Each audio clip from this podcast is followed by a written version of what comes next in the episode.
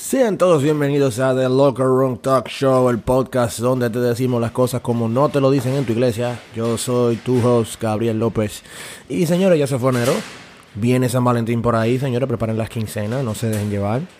Eh, mi gimnasio está aún lleno de resoluciones y honestamente estoy loco que pase la moda del gimnasio para que todo vuelva a la paz y ustedes vuelvan a sus malos hábitos alimenticios. De veras, pruébeme lo contrario.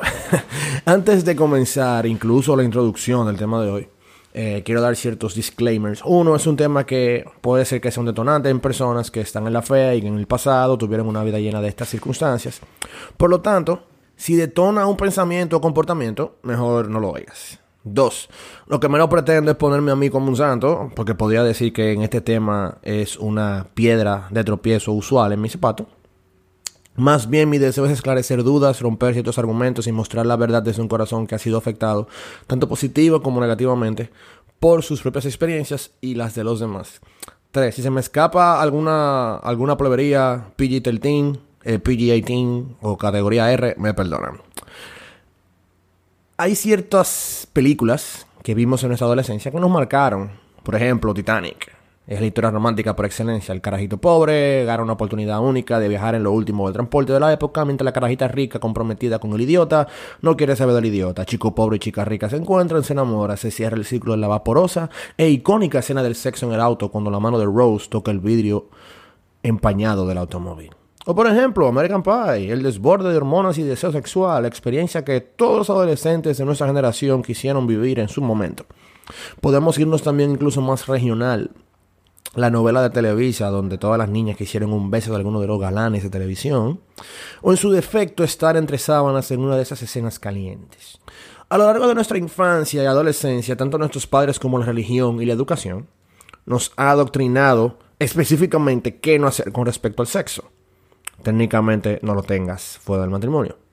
De la misma manera, en cierto sentido, tanto los medios como el arte nos han venido adoctrinando en cierta manera que el sexo fuera del matrimonio es completamente normal o en su defecto, una reacción natural del ser humano, un commodity de diversión que las personas necesitan, o más bien, de la boca de los psicólogos, una necesidad vital del ser humano que, que debe ser satisfecha.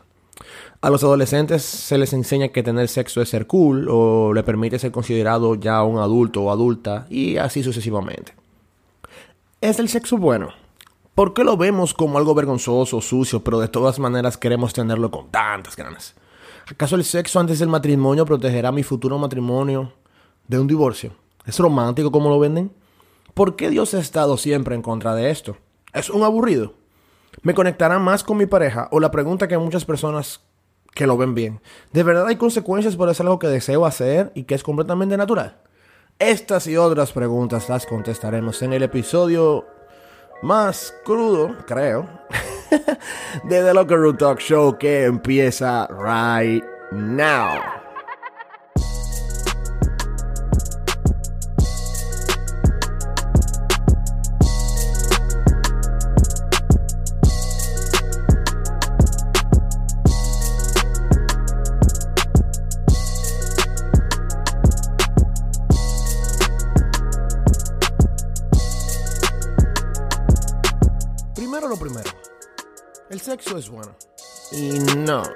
Eso es un understatement. El sexo es buenísimo. Muchos estudiosos, tanto eruditos cristianos como no cristianos, comentan que el placer humano y terrenal más grande de este planeta es el placer sexual por encima de dormir, del comer, del rush de dopamina, del ejercicio, incluso mayor que las drogas o el alcohol. Del sexo se han escrito tantas o muchas más canciones que del propio amor en sí. Y de hecho, este es un pensamiento que aún en muchas iglesias evangélicas falta predicarse y hablarse claro. El sexo es tan bueno porque fue Dios quien lo creó. No fue una idea de Satanás, mucho menos del ser humano en sí. Y esto puede sonar súper extraño per se, pero es una realidad que creo conveniente decir. Y esto soy yo hablando. Dios es pro sexo, más de lo que nosotros creemos. Antes de seguir, quiero que tomen este statement y lo mantengan agarrado ahí en sus mentes para que por favor no me lo saquen de contexto, porque es una afirmación muy interesante. Sí, Dios es pro sexo. Muy diferente a, lo que piensan muchas personas con respecto a cómo el cristianismo se maneja con el sexo. Y seamos honestos, también considero que la iglesia debería ser prosexo. Debemos de comenzar a hablar más claramente y más benignamente de esta actividad dada por Dios a los humanos para su disfrute. Debemos de verlo como debemos que dejar de verlo, que conste, perdón, como algo sucio y depravado cuando no lo es. De hecho, Dios, por medio de su inspiración divina, dispuso que la Biblia estuviera un libro que celebra el sexo, con contenido tal que pone a pasar vergüenza cualquier novelita rosa de supermercado. Ese libro es el Cantar de los Cantares. Las enseñanzas también, incluso las enseñanzas de 1 Corintios 7 y muchos otros versos en la Biblia, por ejemplo en Proverbios, celebran el sexo y el amor de una manera muy diferente de lo que la sociedad en el día de hoy se refiere al mismo. Hoy la sociedad habla del sexo como una reacción cruda a sentimientos y deseos, sin mucho pensamiento o meditación sobre ello. La Biblia desde su incepción, o, bueno, no, mejor, mejor no, digamos así, Dios desde la creación del hombre ha visto el sexo como algo que debe ser elevado y tomado en mayor estima que la de nosotros lo hemos puesto. De hecho, el primer mandato que Dios le dio a Adán y a Eva fue muy sencillo.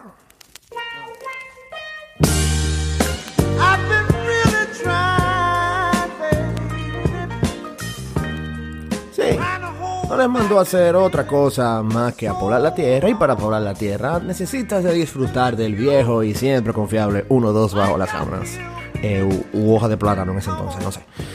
A Dios siempre le ha interesado el sexo, pero como toda la vida el sexo tiene sus reglas y mencionar la palabra reglas en esta generación de social justice warriors, rápidos ofendidos y gente entre comillas woke es un sacrilegio. Es sencillo, Dios creó a los humanos, Dios creó el sexo, Dios crea las reglas.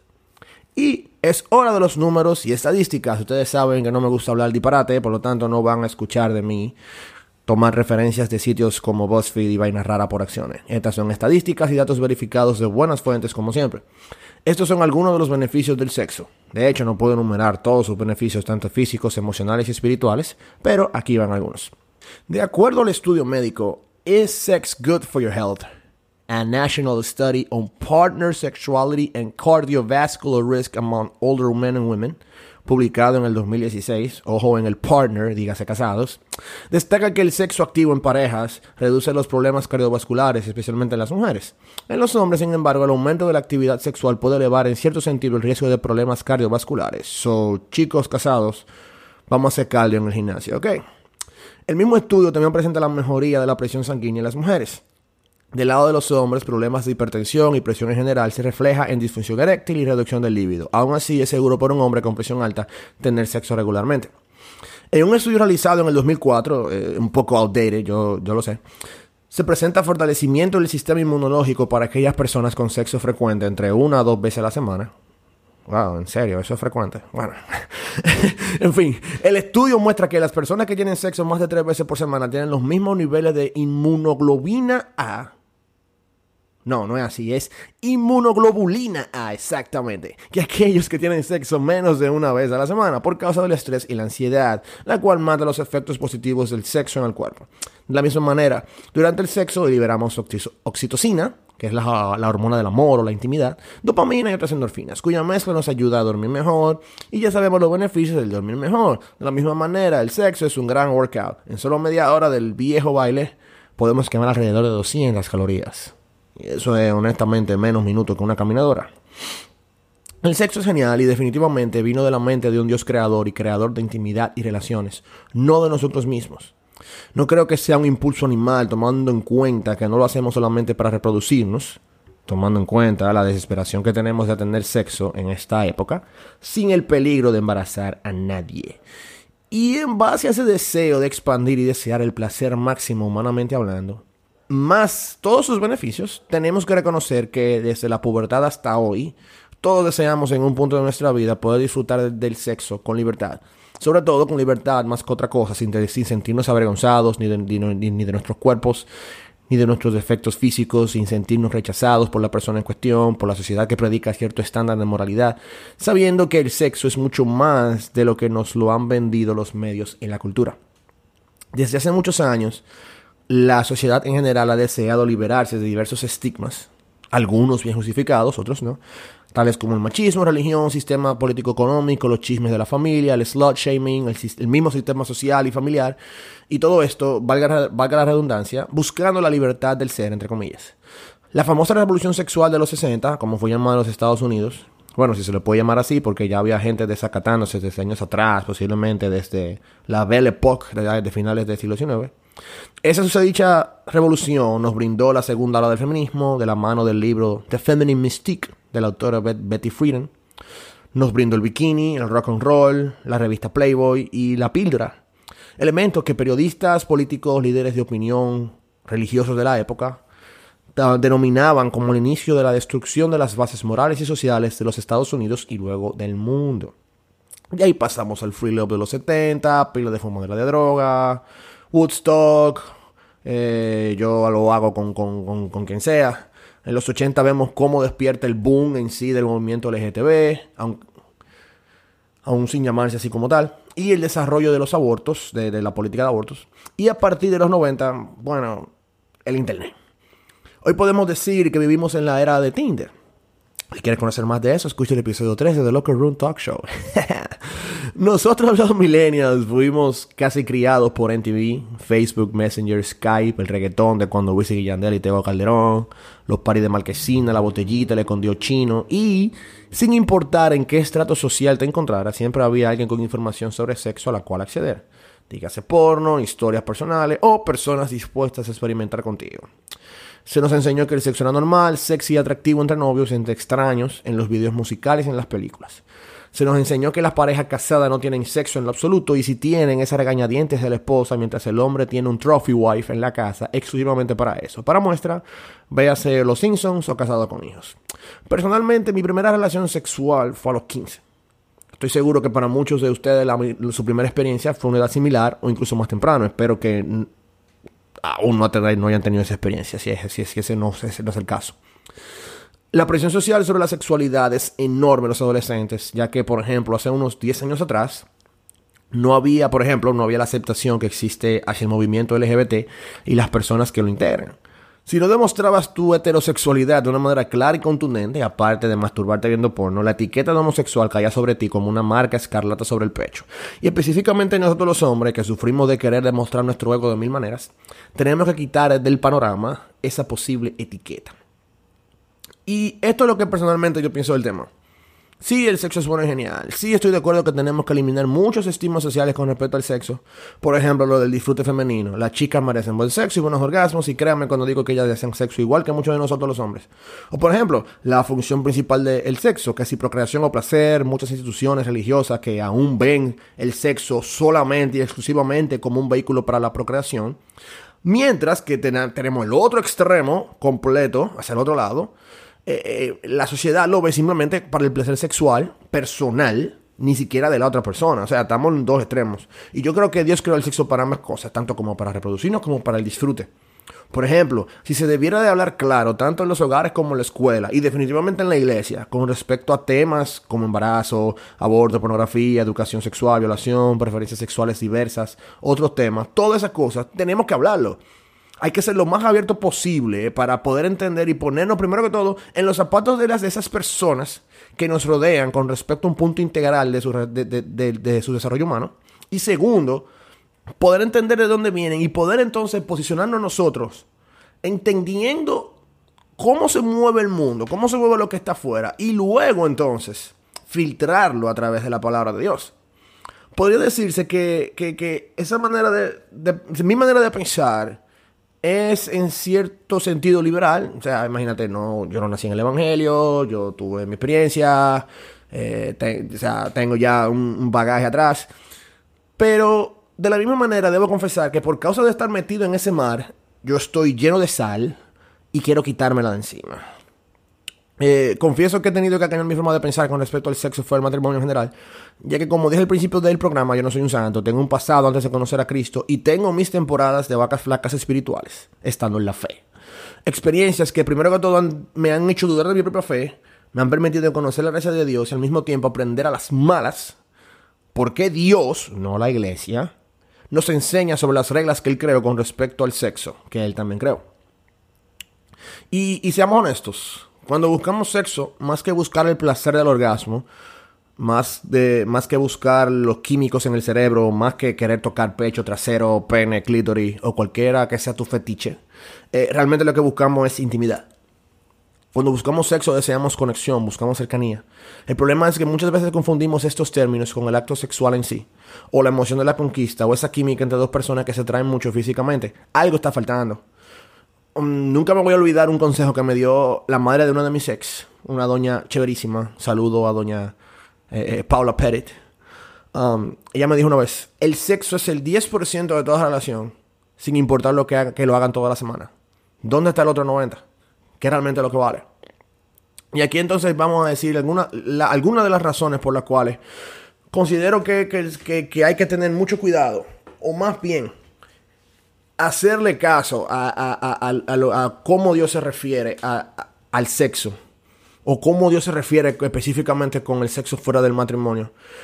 Que muchos amigos que no son creyentes pueden decir, ¿qué pasa con mi libertad? Ok, perfecto.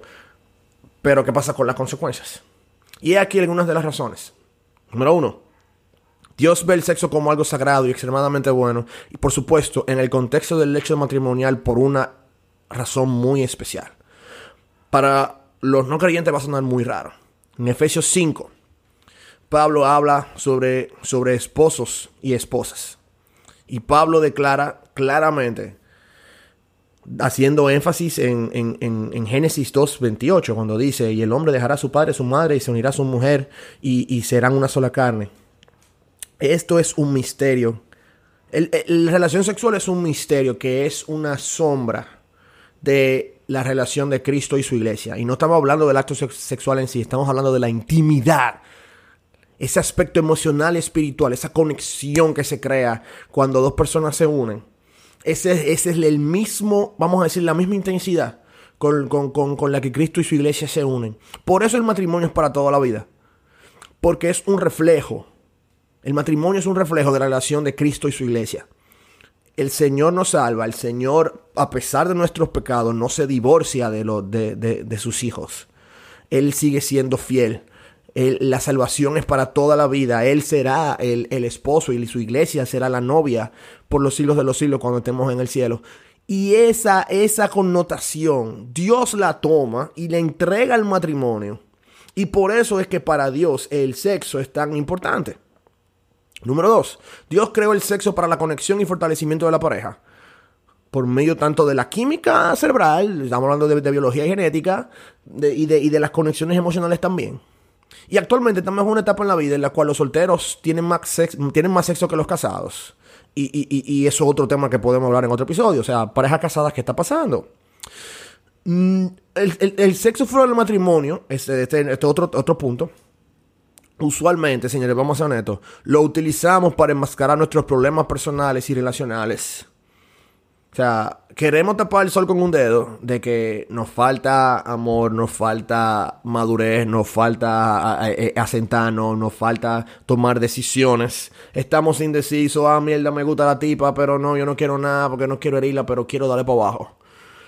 Entonces, ahí hay un problema. O sea, mientras querramos seguir tapando el sol con un dedo, seguiremos un círculo vicioso de las relaciones fallidas, porque el, usualmente estamos con una persona, tenemos sexo y, desde que salen los problemas, lo que queremos es zapatear de ahí. Razón número cuatro. De hecho, o sea, actually, el matrimonio te permite realmente evaluar esos sentimientos de una manera honesta, conectándolo con el punto anterior. O sea, y si se da ese paso es porque realmente hay un compromiso de proteger los intereses emocionales, espirituales y físicos de la otra persona por más sentimiento, entre comillas, de amor que hay en una pareja sexualmente antigua, pero sin ningún tipo de compromiso emocional, eso vale muy poco. Ambos corazones están en riesgo. Y ahí está el problema. Ahora mismo vemos tantas relaciones de tantas personas que, ah, mira, no, tuvimos una noche que me ha pasado. Tuvimos una noche juntos y, yo no sé si me quieren, yo no sé si no, y, se hieren uno al otro por no estar claros. Simplemente, o sea, honestamente es uso. Estamos usando a otra persona. Y, y, me y personalmente, o sea, yo soy el primero que me, que me declaro en esa lista. O sea, el primero en esa lista soy yo. Otro, otro punto. O sea, ¿qué tiene de malo esperar a tener una conexión bio, psico, espiritual con una sola persona de por vida. O sea, usualmente, yo no sé si ustedes han oído del término soul tie o atadura de alma. Algo real, yo creo que eso es algo real. O sea, ¿de qué nos vale estar conectándonos con diferentes personas? o sea, teniendo esa conexión, o sea, biológica, psicológica eh, y espiritual con otras personas para después romper. O sea, y por más moderno que querramos ser, por menos emocionales que querramos ser, por más liberales que queramos ser, cuando tenemos relaciones tenemos que aceptar que nos conectamos. Y no solamente físicamente. Y por experiencia puedo decir, una vez que tú te quedas solo en la habitación, las llamas siguen prendidas y solamente tú te estás quemando. En el mal, en el mal decir de la palabra. Número 6, punto número 6. Estudios han demostrado que a mayor número de parejas sexuales antes del matrimonio, mayor el porcentaje de divorcio. Ya y por ahí podemos pensar. Usualmente también estamos molestos por, algunos divorcios de, nuestros padres, algunos divorcios que nos han afectado y no queremos eso, pero mientras más sigamos atando de cuarto en cuarto, nosotros vamos por el mismo camino. O sea, y personalmente, personalmente, yo no quiero divorciarme. Tampoco quisiera forzar a una mujer a traer una criatura al mundo si ella no lo desea en el caso de que, de que quede embarazada. Y tampoco quiero que se me pegue un sida o algo así. O sea, yo no sé qué tampoco ustedes quieren. Otra estadística. Varias estadísticas han demostrado que el americano promedio, por ejemplo, estamos hablando ya de los gringos, tienen sexo después de la tercera cita. O sea, eh, salimos hoy, vamos para pa Ágora a comer. Salimos la semana que viene, vamos al cine. Y después la semana que viene vamos a una cena y te llevo una cabaña y te doy durísimo. Técnicamente es así. Y vamos a mezclarla con esta otra estadística. El porcentaje de divorcio global es de 50%. De dos parejas que se casan, una, una, se divorcia. Hacemos entonces otra pregunta. De ese 50% que queda casado, ¿cuántos de esos matrimonios son felices de verdad? O sea, hay, algunos matrimonios que no cuadran. O sea, hay, algo, que no cuadra. O sea, tú se embrujan en la tercera cita, se casan, pero para divorciarse o, para estar amalgados si es que se quedan casados. O sea, eso, o sea, nosotros no podemos construir una relación en base solamente porque nos gustamos, tenemos una tercera cita, o, segundo, primera, o cuarta, lo que sea. No, no tiramos una cama porque queremos conocernos. O sea, esa mentalidad de que, de que las personas son un dealer de carro, que tenemos que entrar y probar el carro antes de que se nos gusta. O sea, eso llega solo y, se supone que, que, que, que, el sexo no es algo primordial. O sea, es, esencial y es, importante, pero no es lo primero en una relación. O sea, algo, algo, algo estamos haciendo mal. Otro punto. O sea, muchas personas utilizan el sexo como una lucha de poder y control por los beneficios de una relación. Por ejemplo, pongamos este escenario. El hombre propone y la mujer dispone. Es una regla que yo, que yo siempre he tenido en mi mente para todas las cosas en la vida. Desde una cita, desde vamos a cenar, desde vamos a tener sexo. El hombre propone y la mujer dispone. En una relación, en un 99% de los casos, un 99% de los casos, la mujer es la que tiene total control de la vida sexual de esa relación. O sea, en algunos casos.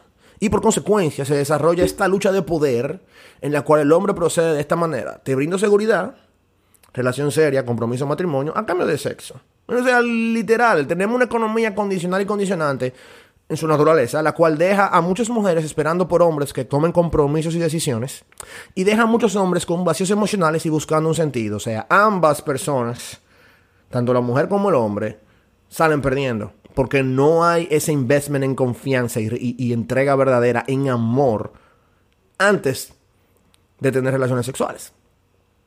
Y un último punto. De acuerdo al estudio Hooked, New Science of How Casual Sex is Affecting Our Children por Joe McHinley y Frida Bush. Nuestro cerebro funciona de esta manera. Sexo es igual a conexión, ¿no? Entonces, sexo fuera del matrimonio, o sea, con una pareja sin ningún compromiso, con diversas parejas sexuales, significa conectar, romper, conectar, romper, conectar, romper. A lo largo del proceso de conectar y romper esa conexión emocional psicológica, el ser humano pierde su capacidad de conectar a nivel emocional, dificultándonos el conectar completamente al momento de encontrar una relación digna de invertir emociones, tiempo e intencionalidad. En pocas palabras, se te hace difícil enamorarte.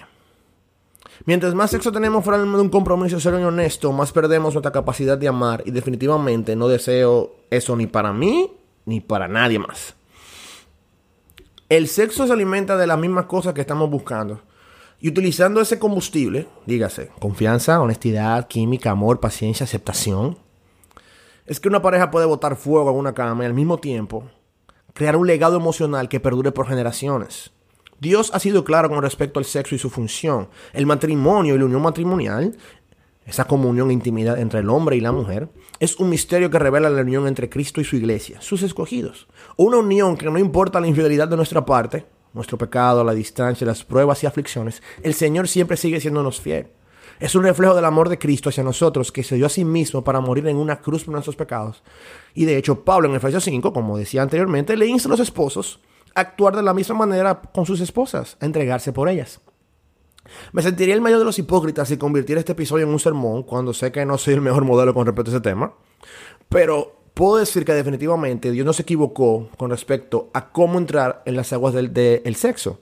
Por más libertad que queramos obtener, por más liberales que queramos ser, por más inclusivos y sensoriales que queramos ser, de la misma manera que queremos llenar el vacío de nuestro corazón con drogas, dinero, alcohol, matrimonio y otras cosas, el sexo es un arma utilizada por todos nosotros de manera egoísta cuando si nos llevamos de las reglas, se, se pudiera convertir en la bendición y el placer más grande sobre esta tierra.